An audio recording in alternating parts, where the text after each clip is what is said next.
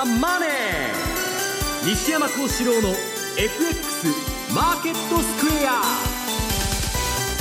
皆さんこんにちは。西山幸四郎と。こんにちは。マネースクエアジャパン比嘉宏と。皆さんこんにちは。アシスタントの大里清です。ここからの時間はザンマネー西山幸四郎の FX マーケットスクエアをお送りしていきます。え今日はですねアメリカの雇用統計発表の日ということもありますので番組はユーストリームでもご覧いただけるようになっています。ユーストリームに関しましてはぜひ番組のホームページをご覧ください。さあ西山さん、はい、えー、っと今週今晩ですね、ええ。ー、雇用統計の発表ということなんですけれども、はいどんな数字になりそうですかね、うんまあ、あの今週、比嘉さんがレポートにも書いてたんですけど、今回、まあ、あの例の失業率だとか非農業部門の数字よりも、平均賃金、まあ、賃金が上がってるのかと。で今難しいのは良かったら良かったで、はい、要するにその市場がどういう反応をするかなんですよね、利上げ観測が、えー、強まると、まあ、株もどういう動きするか分かりませんし、私はいつでも雇用統計言ってるんですけど、来週の火曜日以降の動きに乗りなさいと。いうことなんですね、雇用統計の時だけあの打ち上げ花火で終わっちゃうことが多いそうなんですよね、はい。あの比嘉さん、今、西山さんからもあったように、その先月の雇用統計の発表の後もだったんですけど、ドル伸びましたよね。そうなんですね、だからその時の数字が強ければ、うん、素直にですね、まあ、ドル買いに行くんですけど、はい、長続きしないというのはもうずっと続いてる、これも事実なんで、まあ、西山さんが今おっしゃった通りですよね、うん、本当にちょっと火曜日までその流れ、続くんであれば。そこから乗っても全然遅くはないかなっていう、うん、そんな感じですね。はい。落ち着いてからということですよね、はい、えー、ユーストの配信日ということで今日は特別プレゼントもご用意しています、えー、番組特製のクオカード500円分を5名の方にプレゼントいたします、えー、プレゼントのご応募にはキーワードが必要になってきます。ユーストリームの画面、えー、もしくはですね番組のエンディングで発表していきますキーワードを添えていただいてお申し込みをいただきますようお願いいたします、え締め切りなんですが3月19日3月19日です。えたくさんのご応募お待ちしています。また番組ではリスナーの皆さんからのコメント質問をお待ちしています。投資についての質問など随時番組で受け付けていますのでえホームページのコメント欄からお寄せください。ザ・マネーはリスナーの皆さんの投資を応援していきます。それではこの後4時までお付き合いください。この番組はマネースクエアジャパンの提供でお送りします。えそれではまずは今日のマーケットを振り返っていきましょう。えまずは大引けの日経平均株価なんですが、大幅続伸となりました。終値は219円16銭高い18,971円となりました。およそ15年ぶりの高値です。えトピックス17.12ポイントのプラス1540.84。え売買高概算で21億2844万株。売買代金は2兆5530 30億円でした。東証一部の値上がり銘柄数が1166、対して値下がりが549、そして変わらずは147銘柄となっています。え業種別の騰落率見ていきましょう。今日は33の業種のうち、え29の業種がプラスとなりました。上げ幅大きかったのが、え精密、それから証券、食料など、一方下げたのが4業種なんですが、えー、紙パルプ、それから非鉄、金編の工業、海運となりました。えそれでは、えー、本日のマーケットの概況、そして引け後の情報などについて、マーケットプレスから引き続いて、今野記者にお願いします。はい、えー、外況からお伝えいたしますと、はい、日経平均大幅続伸ですね。で、結局、引けは219円高200円を超える上げで終えておりまして、18,971円、うん、一つ節目の1万9000円まで、あと30円弱ですかね、うん、28円、9円ぐらいですか。はい、29円、ね、というところまで、えー、上げて終えたと。まあ、ほぼ高値圏で終わったと、はい、今日のですね、ということになりますね。えー、今月2日につけましたあ直近の高値18,826円を上回って、えー、遡りますと、と2000年の4月19日以来、まあ、ほぼ15年ぶりの高値ということになりました。で、えー、昨日のヨーロッパあ、欧州中央銀行の定例理事会におきまして、量的緩和による国債の買い取りを9日、来週の月曜日から始めるということが正式に決まりまして、えー、ヨーロッパの株が大きく上げて、えー、アメリカ株も上昇と、その流れを引き継ぐ形で、えー、東京市場にも海外投資家中心の買いが優勢だったということですね。で、結局、引けにかけてじわじわ上げて200円を超える上昇で終えて、この結果、今週1週間では、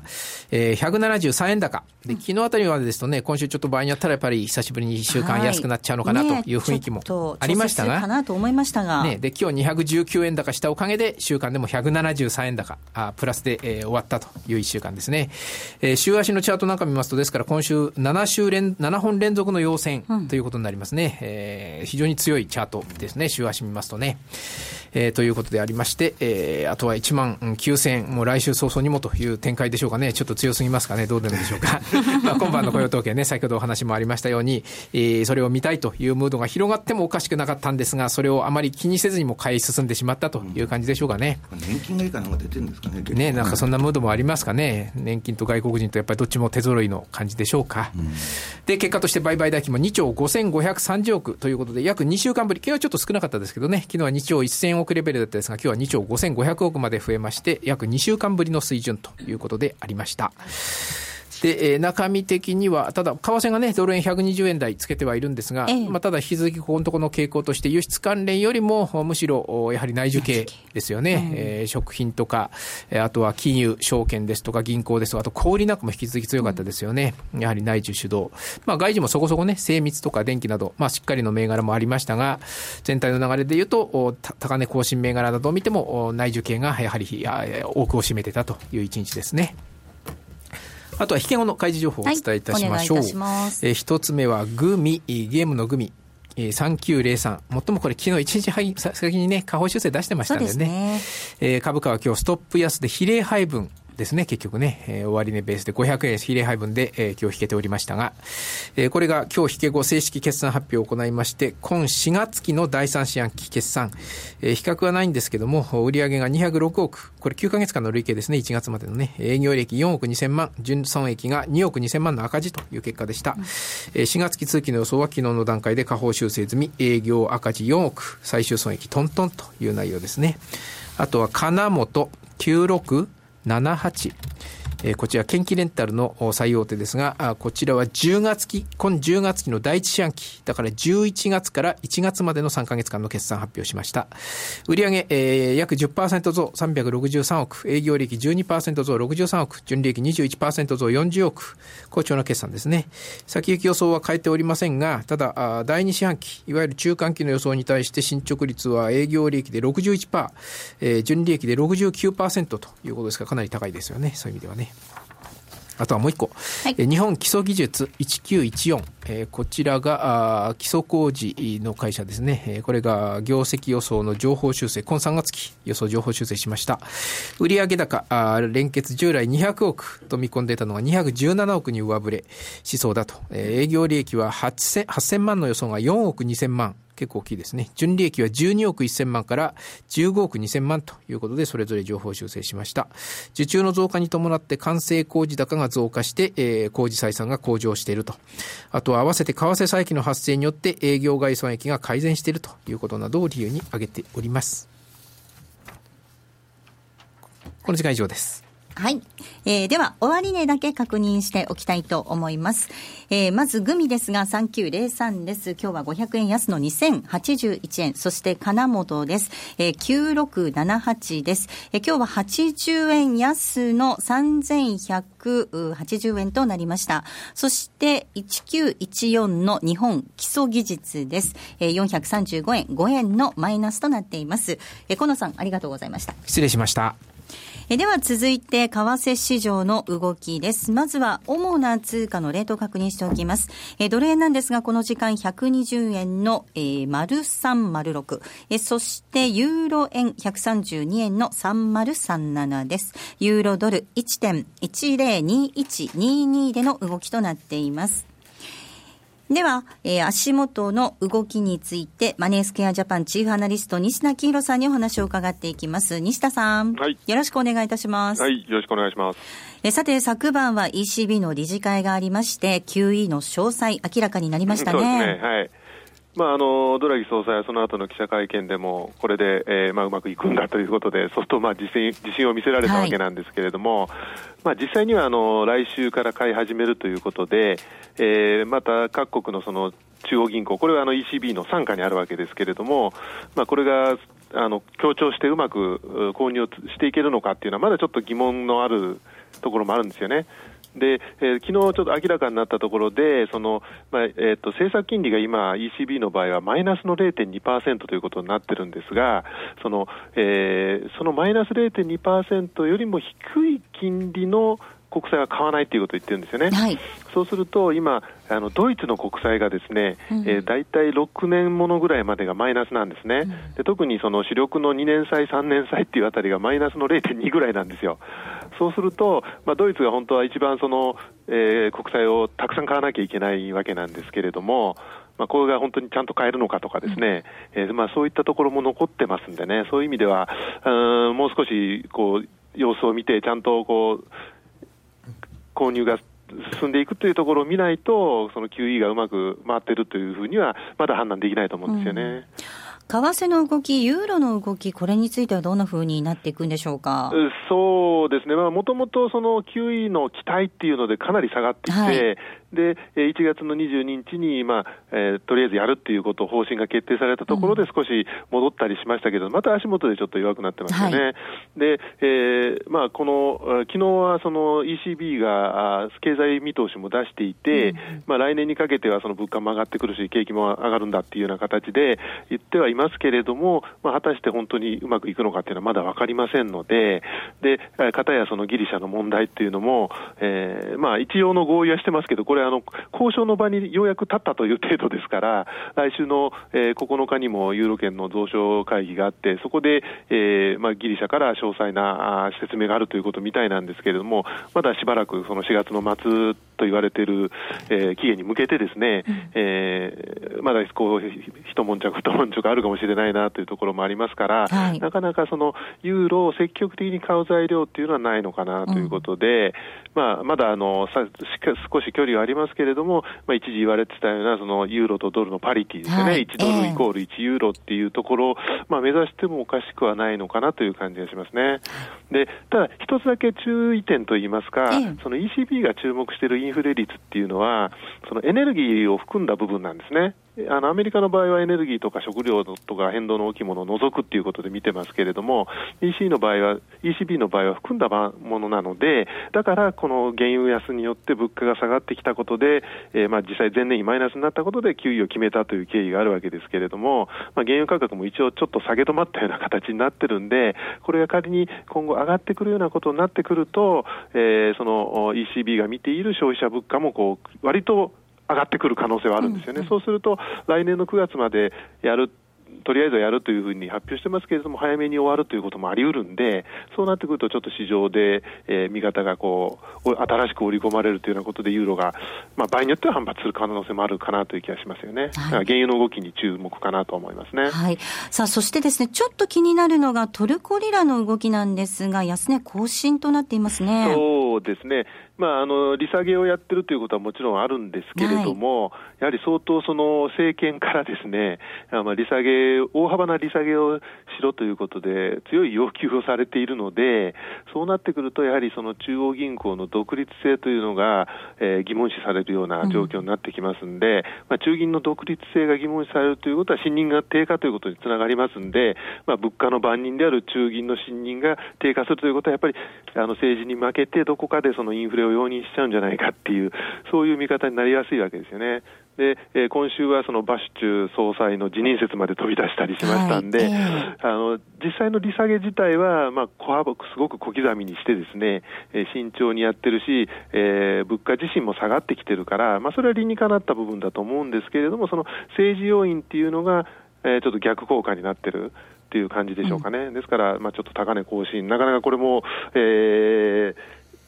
とその政治の圧力、また来、えー、と再来週ですか、えー、会合がありますから、まあ、そこに向けてまたこうプレッシャーをかけられるような状況になってくると、こちらもそのトルコリラ、なかなか反発難しいかなという感じだと思いますね。一方で、今夜は雇用統計です、はい、さあ、どこに注目していきましょうか、まあ、もちろんその非農業部門雇用者数 NFP というのが、まあ、20万人を超えてくるかっていうところが一つだと思いますけれども、もう一つはやはり賃金の動きだと思いますね。まあ、これまで雇用はずっとまあ、良かったわけですけれども、賃金の伸びが大体前年比2%ぐらいということで、ほとんど伸びが変わってないんですね。はい、でだからこそその中央銀行である FRB は、まあ、雇用の量的には改善してるんだけど、質が改善してない、そのその一つとして、まあ、賃金が上がってないっていうことを言ってたわけですんで、まあ、これが上がり始めるかどうかっていうところが、まあ、一つありますよね、ですから時間当たり賃金が上がるかどうかということで、うん、まあ、今週のあの地区連銀の経済報告、ベージュブックなんかを見てると、まあ、総括部分では賃金の上昇圧力は限定的だとは書いてあるんですけれども、まあ、格論のところを見ると、賃金のところを見ると、そのいくつかの地区では、その入門レベルの、えー、賃金も上がり始めてるとかですね、えー、っとその職離職しないために賃上げを考えているというような報告がいろいろ出てきてますし、はい、まあ、あの先週あたりはウォールマートなんかの賃上げも話題になりましたんで、まあ、こういったものが統計に出てくるかどうかですね。うんまあ、ちょっとまだ早いかもしれませんけれども、あ徐々にこう統計に数字となって出てくる可能性があると思いますので、賃金の動きにも要注意だということだと思いますね。では来週の注目イベント、簡単にお願いします。はい、えー、っと、ニュージーランドの中央銀行の会合があります。まあ、一応、はい、えー、据え置きだというふうに思ってますけれども、まあ、今後ちょっと利下げというような期待も出てますんで、それが、えー、示唆されるかどうかということですね。うん、それからオセアニアではオーストラリアの雇用統計があります。で、毎月の動きがものすごく変動が大きいので、はい、全然その実勢はわからないんですけれども、それでもマーケットがこう反応しますんで、まあ、要注意だということですね。それから、まあ、小売りとか、えー、とアメリカのですね小売統計とか消費者信頼感、これも、まあ今日の雇用統計に続いて、その景気の堅調さを示すかどうかっていうようなことが、チェックポイントだと思います。はい。西田さん、ありがとうございました。はい、どうもありがとうございました。では、ここで一旦 CM です。福永博之 FX セミナー in 大阪。3月14日土曜日、大阪梅田で無料投資セミナーを開催します。講師は人気テクニカルアナリスト、福永博之さん、M2J 西田慎さん、進行は矢川由紀さん。素敵なプレゼントが当たる抽選会も。お申し込みは、ラジオ日経の M2J 全国セミナープロジェクトウェブサイトで受付中。抽選で200名様を無料ご招待。締め切りは3月8日。気になるレースが今すぐ聞ける。ラジオ日経のレース実況をナビダイヤルでお届けします。開催日のレースはライブで、3ヶ月前までのレースは録音でいつでも聞けます。電話番号は0570-008460 0570-008460 0570を走ろうと覚えてください情報量無料かかるのは通話料のみガイダンスに従ってご利用ください Today!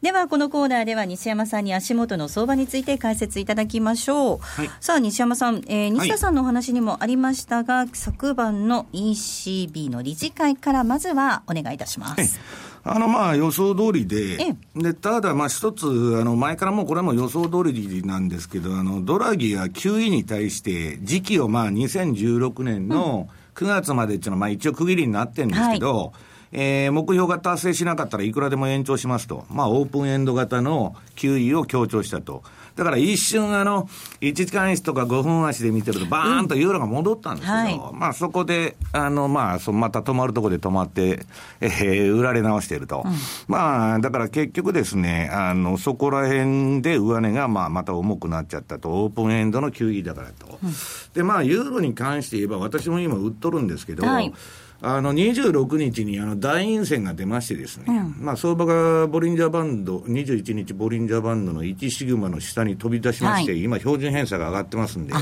非常にビューティフルなですね、トレンドトレンド相場になってますんで、まあそういう流れの中でのですね、上げ下げなんだろうなというふうに思ってます。うん、比嘉さんどうですか？ユーロの動き、ちょっと売り、この後もしばらく加速しそうですかね？なんかね、私自身は1.10は1回止まるところかなと思ってて、だからここまた数日の動きを見てると、ユーロ売りに加速がついてきたな、えー、ピッチが早まってるなっていう印象なんですね。というのも、割とこれから、えー、今度 QE 始まるってことになると、うん、例えばヨーロッパ株に世界のお金って流れても全然不思議じゃない、ね、特に年末から昨年末から比べてもですねかなりもうここまででもドイツを中心イタリア、ね、フランス全部上がってるんですね。だからここまで、えー、一方的にいくってことはヘッジかけたお金になっちゃってるのかなと、そういう株式に流れてるお金もですねっていうのもちょっと考えたりはしてきてるんですけどね、ただ一つ、ここ1.10抜ける、抜けないっていうのは、大きなまたポイントにはなりそうだなと、うんまあ、だからね、ええ、ちょうど一旦反発すると、結構、戻りも大きくなると。はいただまあ方向性自体はなんかうだうだしながらですね弱含みじゃないかなとは私は思ってるんですけどね、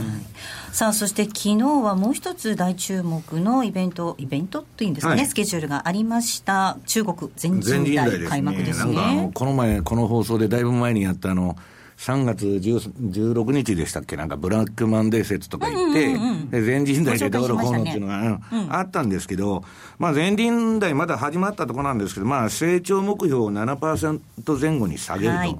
でもこれもう全人代の前からの皆さんいろんな報道が出ててですね、中国は今のニューノーマルを目指してるんだと。うんうんうん要するにですね、あのー、過剰生産でですね、今、まあ、鉄鉱石とか、あの、大暴落したりしとったと思うんですけど、この過剰生産を解消するためにですね、一定の、あえてですよ、あのー、成長を減速させるという政策を取っとるんですね。で、まあ、そのためには、まあ、あの、下のセーフティーネットは、まあ、今、金利下げたり、うんぬんやってるわけですけど、はいええ、だからまあ、えー、そういう意味では中国の景気っていうのは、あの、2014年に大きな転換点を迎えましてですね、もともと、あの、何をここ数年やってきたかというと、まあ、要するに財政出出動でリーマン前の、あとバブルしてたんですけど、それをやめて、消費主導型の成長に切り替えようと、いうことをやってたんですけど、全然うまくいってなくて、でそれを、まあ、あの、なんとかまあ、えー、ソフトランディングさせると、まあ、きつく締めると、あの、日本の失われた20年みたいになっちゃいますんで、まあ、そういうことになってんですね。で、2014年はまあ、細かい数字をまあ、言いませんけど、かなり、経済指標はもう減速しました。はい、で、2014年の GDP 成長率っていうのは7.4%なんで、はい、これはまあ天安門事件後の1990年に記録しましたですね、3.8%以来の低い伸びと。いうことで、まあ、固定資産投資から不動産から全部今弱含んでると。うん、で、問題はそれは中国のことだからよくわからないんですけど、この中国のニューノーマルによって、世界経済に対してそれがですね、はい、なんか影響を与えるのかどうかなんです、えー、問題は。うん、で、今、市場でまあ、ファンドでもこれまあ、いろんな意見が分かれてるんですけど、ワーストシナリオとしてはですよ、うん中国の、えー、景気が減速することによって、今商品とか全部もう上がりませんけど、原油が下がってるのも中国の需要がないからです。で、それが世界経済をまあ重苦しくしてですね、で、原油が上がらないと、まあロシア経済が追い詰められるとか、えー、ベネズエラがデフォルトするとか、はい、まあいろんなことが起こってきて、で、それで予定通り、まあ年王に利上げなんちゅうなことにアメリカがなるとですね、えー、それをきっかけに小売回り債とか新興国の債券が売られるんじゃないかと。で、それになるとヘッジファンドはそう当然やられますから、うん、今、えー、買ってますからね。それで株式市場への動揺が広がるんじゃないかと。はいいうのがワーストシナリオです。はい、悪い方のシナリオです。ベストシナリオとしてはですね、えまあアメリカの景気が、まあ今一人勝ち論なんですけど、私はそんなことうまくいくと思ってないんですけどね。まあ、世界経済を引っ張るんだと、アメリカ経済が。はい、で、まあ、アメリカは利上げがあってもですね、まあ、ちんたらちんたら穏やかにしかやらないと。うん、で、それで資本市場が動揺することはないと。で、中国景気もまあ、利下げだとか今いろんなことをやってますんで、まあ、なんとか堅調さを保ってですね。で、欧州は先ほど比嘉さんが言われたユーロ安効果。はい。これが出てですね、まあ、日本のようなひどいデフレ転落を免れるんじゃないかと。で、えー、その結果、小売回り債、ジャンク債とかですね、新興国投資がまだ続いてですね、で、それによって、まあそういう安心感から世界の株式市場もバブルすると。うん、まあ二つの見方に分かれてるんですね。西山さんどっちだと思ってますか？私はですね、あの、アメリカ、あの、ずっと言ってますように、アメリカの利上げがあったら注意すると。で、利上げがいつになるのかと。それが私は全てだと思ってるんです。だからまあ、取り立てて中国がどうなろうがですね、それはあんまり気にしてないんですけど、私が気にしてるのはアメリカの利上げがいつかと。はい。まあ、そんな中、まあ、ドル円の動き見てると、このところずっと膠着感強いんですけれども、西山さん、どんな投資というか、どんなふうなえー、っと、今日ユーストなんで、あの、せっかくのあれなんで、チャートを持ってきたんですけど、はい、まあ、ドル円はまあ、このところ言ってますように、下はまあ、年金買いとかの PKO が入ってまして、で、上は選挙まで上げたくないと。はい、で、もうこの頃政府の報道を見ててもですね、円安はまあ、あんまり言ってほしくないと、選挙まではですね、いう中で、えー、まあ、冷やしベースではずっと狭いバンドでもみ合いが続いてるんですけど、うん、えっ、と、その中で1時間足。もうこれで延々ですね、はい、まあ別にドル円もユーロドルも何でも同じなんですけど、えええー、13時間移動平均、はい、1時間足にあの移動平均13というパラメーターあの入れてですね、うん、うんその13時間移動平均の上下、えー、プラスマイナス0.3%。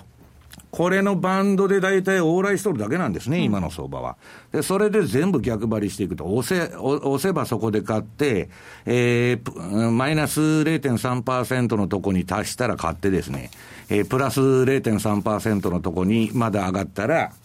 売ると。ね、昨日大札さんからメールが来ましてですね、ドル円が達しましたって何の話かなと。プラス0.3%の話かなと思って、ドル円が0.3に達したと。で、まあ、それでうまくリグえたわけですけど、はい、まあ、そういうことを、うん、もう本当に動かない相場ですから。はい延々やってると。で、ユーロは逆にプラス0.3のところで戻り売りを延々やってるということですね。はい。ぜひ参考になさっていただければと思います。ここまではトゥデイズマーケットをお送りしました。CD 金井さやかの90日で仕上げる TOEIC テストステップバイステップコーチング好評発売中。500分にも及ぶ音声ファイルとボリュームたっぷりの PDF ファイルを1枚に収納。しっかり確実にテストに向けた指導を受けることができます。お値段は税込5400円送料500円。お申し込みお問い合わせは0335954730ラジオ日経通販ショップサウンロードまで。ソニーの卓上ラジオ ICF-M780N は好評発売中。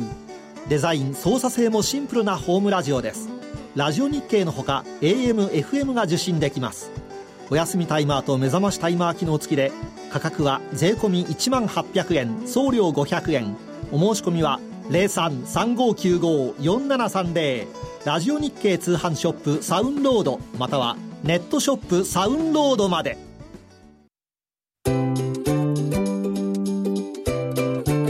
M2J トラリピーボックストラップリピートトラップリピート僕の名前はトラリピトラップリピートトラップリピートそれを略して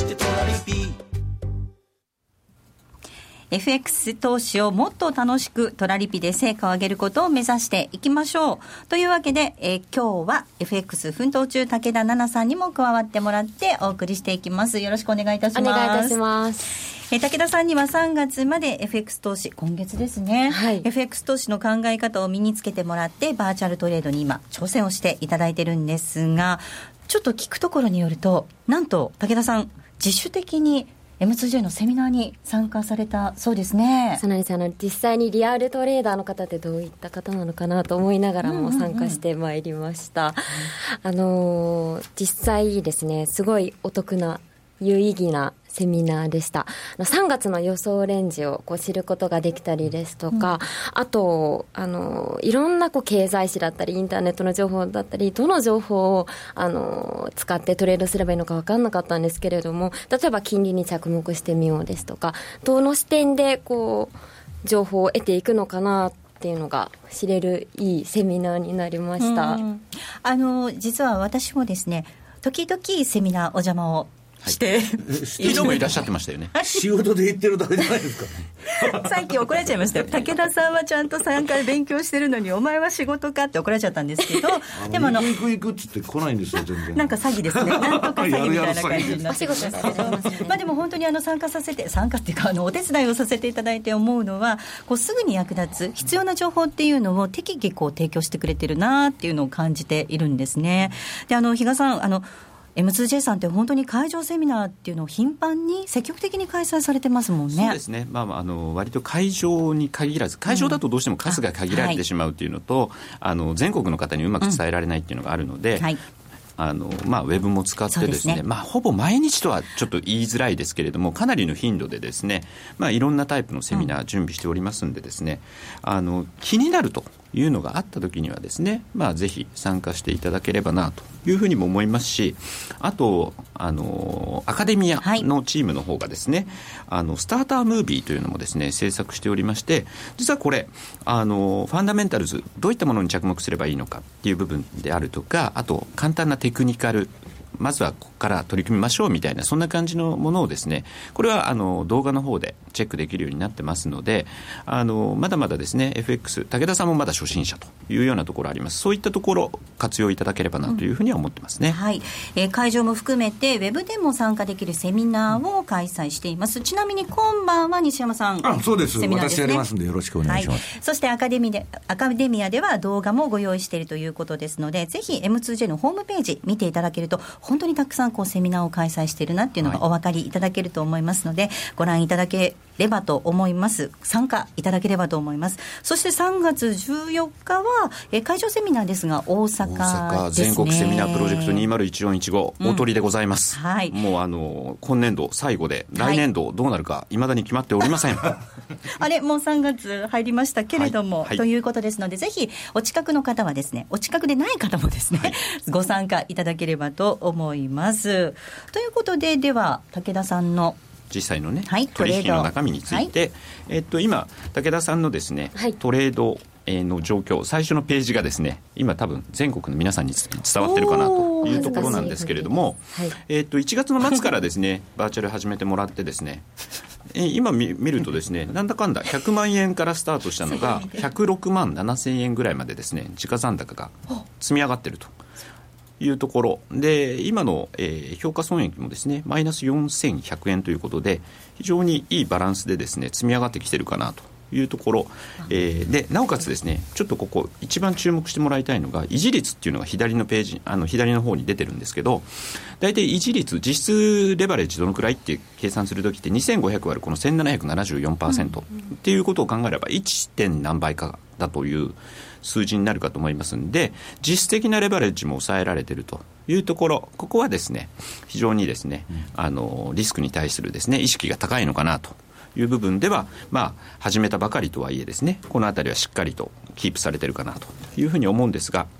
えー、と今実際ですね、えー武田さんの方は、はい。えっとちょっと取引の通貨ペア増やしてますよね。そうですね。せっかくバーチャルなのでいろいろ通貨挑戦してみたいなと思いましてニュージーランド円とあとポンド円に取引チャレンジしておりそうまですすね。で、えっと、一つ実は気になったのがですね、あの、まずポンド円っていうと、えーどうしてもですね、えー証拠金の必要額っていうのが他の通貨に比べると大きい金額になっちゃうので確かにいつもと違うなっていうそうなんですね。だからちょっとそこの部分っていうのはしっかりと認識を確していただかなければいけない部分っていうところとですねあと西山さんポンド円って結結構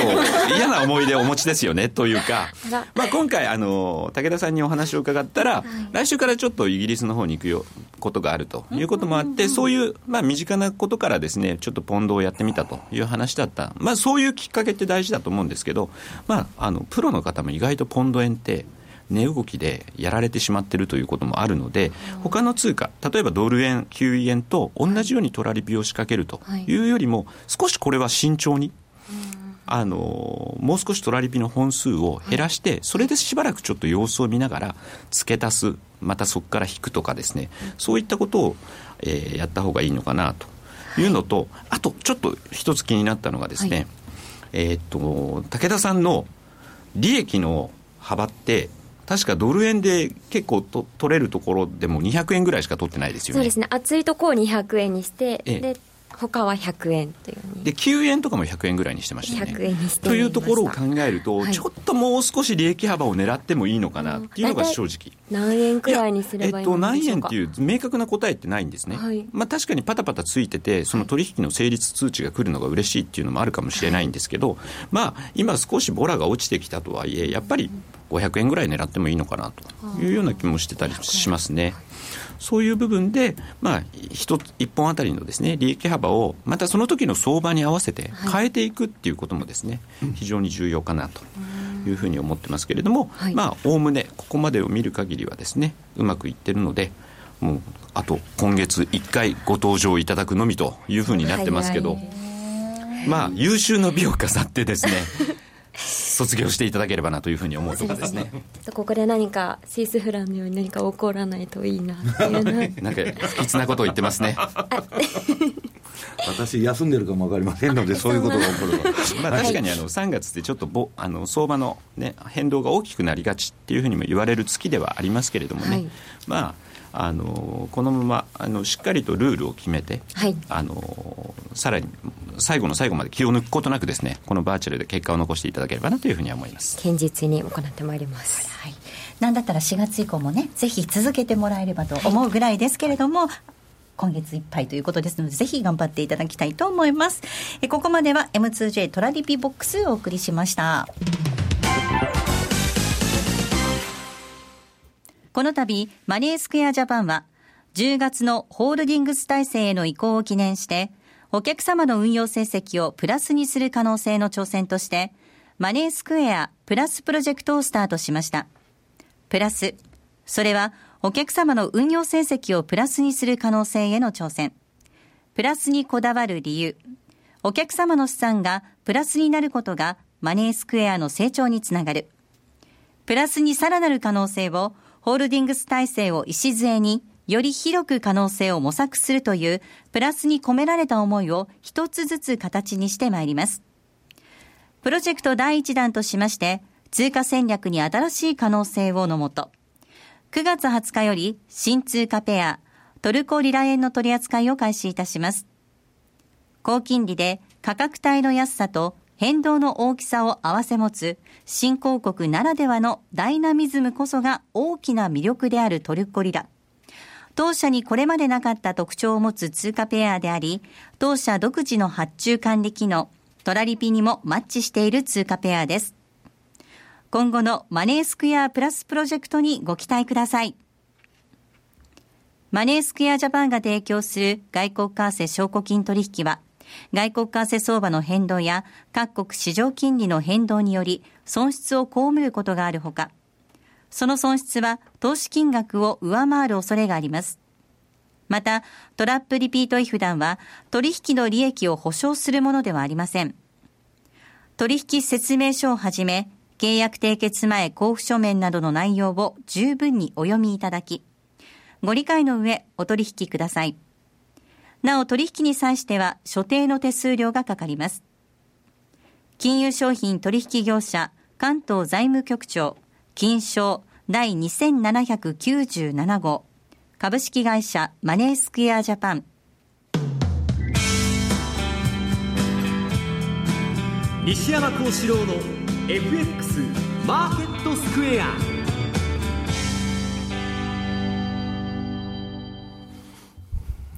さあ、このコーナーはマーケットの見方について西山さんにいろいろな角度で教えていただきます。今日のテーマですが、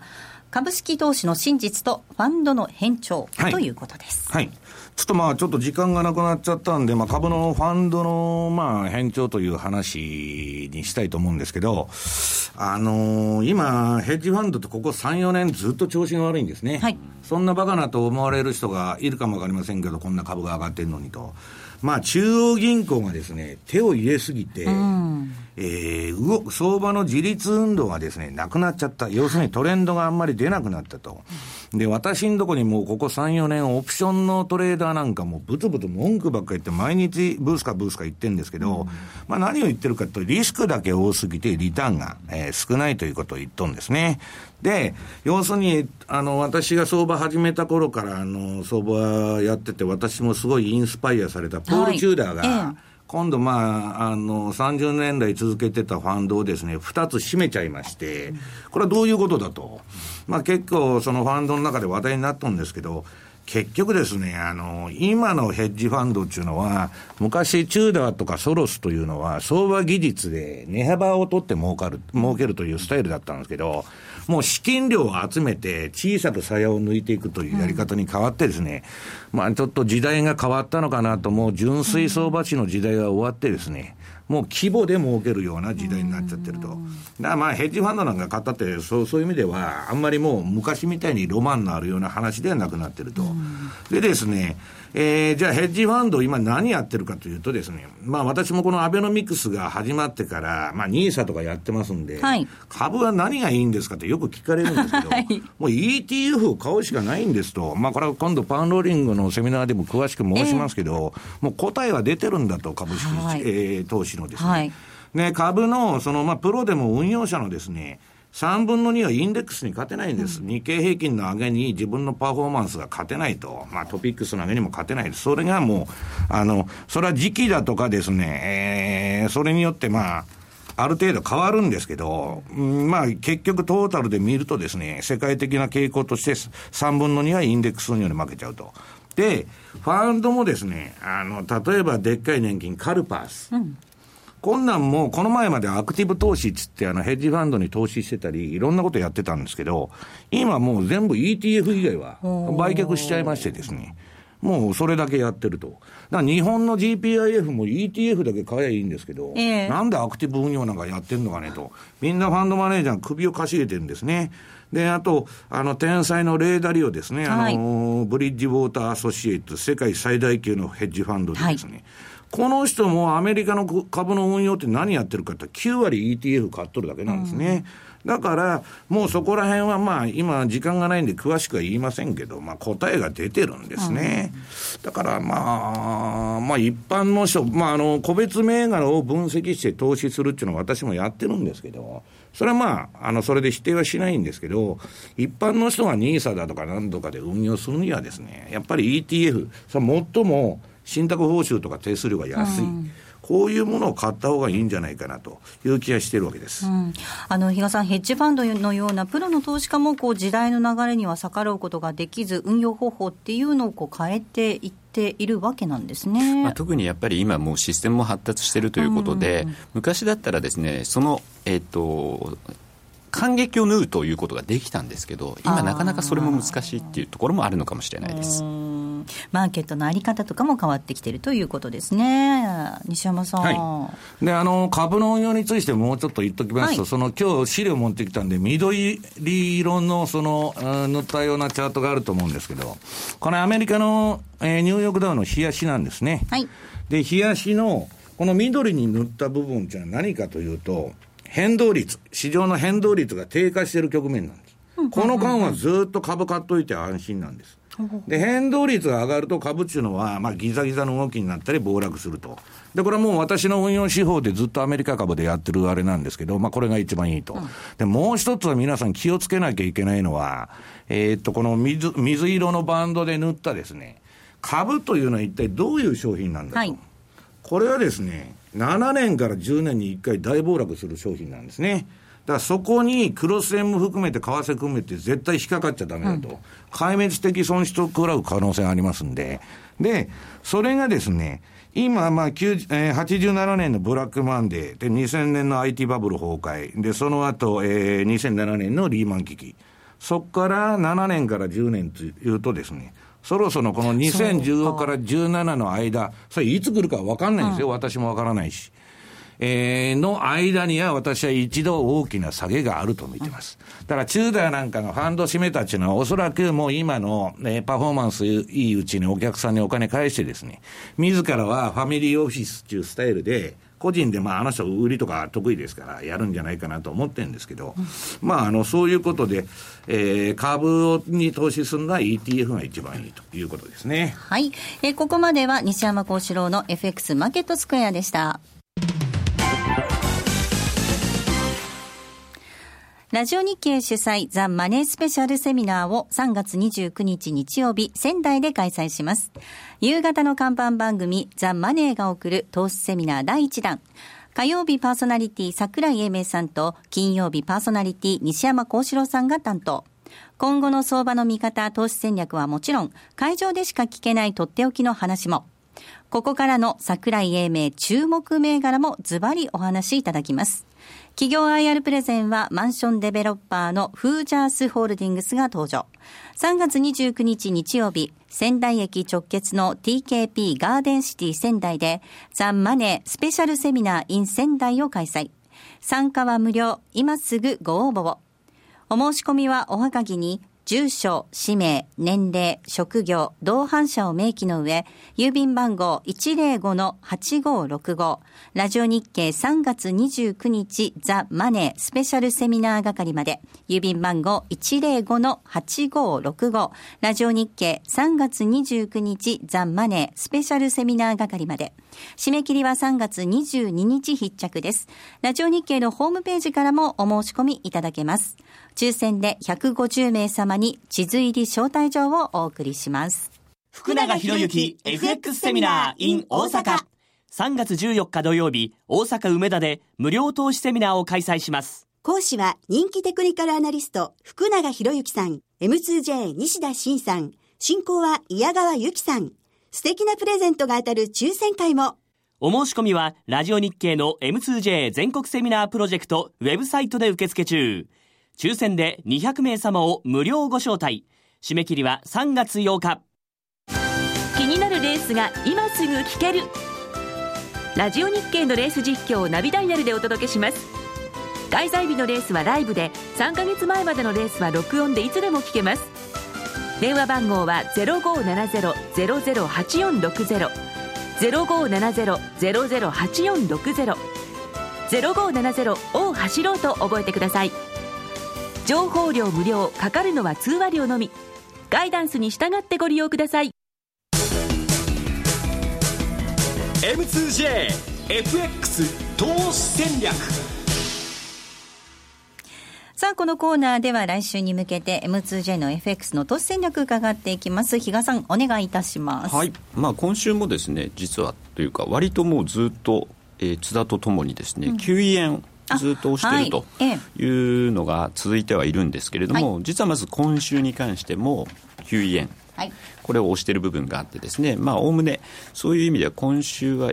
ちょっとではありましたけども、滞空時間短かったんですけど、うん、91円もちょこっと、えー、覗くようなところもあったので、はい、まあ、そういう意味ではですね、まあ、大きな流れ変わってないだろうと。で、来週いよいよ、RBNZ の政策決定会合が予定されています。うん、えー、まあ、2015年ですね、いろんな国、地域がですね、えー、利下げ、あるいは量的緩和を行う中、うん唯一金利をいじってませんと言ってもいいぐらいのですね、まあ、ニュージーランドなので、まあ、そういう意味では金利は据え置かれしばらく据え置かれるだろうなというふうには思ってるんですけどもね、まあ、あの徐々に金利の高いところにマネーは流れるという格言の通りにですね、そうですね、まあ、あの3.5%、ここの、えー、政策金利っていうのは魅力でもありますんで、まあ、そういった意味ではですね、まあ、ここからまたしっかりと、えー、下値をですね、切り上げていく展開になるんじゃないかなと。うん、特にやっぱり、ちょっと住宅に関してまた価格が上がってきてるので、うん、こんなところで利下げなんかしてですね、はい、また住宅バブルを作る温床なんか、中央銀行やってもしょうがないんでね、そういう部分でもまだニュージーランドをしていきたいと思ってます。はい。ということで、今は89円のミドルぐらいですので、またこの動きね、金利の高さっていうのは魅力になるかもしれません。はい、えー、来週月曜日にはもっと練られた戦略が M2J で取引されているお客様限定で見ることができますので、えー、ぜひ講座を開設していただいて、レポートを活用してみていただければと思います。えー、ここまでは M2JFX 投資戦略をお送りしました。えさてお送りしてまいりましたザ・マネー西山幸四郎の FX マーケットスクエアなんですがそろそろお別れの時間近づいてきまして、えー、前回忘れそうになったんですけども これは絶対忘れちゃいけなくってディレクターにすごく怒られました。お願いします、はい、えー、ホワイトデーは大阪セミナーでございます。はいキーワードなんですがホワイトデーは大阪セミナー。これがキーワードになっております、はい、プレゼントのご応募に必要になりますのでぜひお書き添えの上ご応募いただければと思います、はい、ここまでのお相手は西山豪志郎とマネースクエアジャパン比嘉宏と。大里清でした。さようなら。この番組はマネースクエアジャパンの提供でお送りしました。さようなら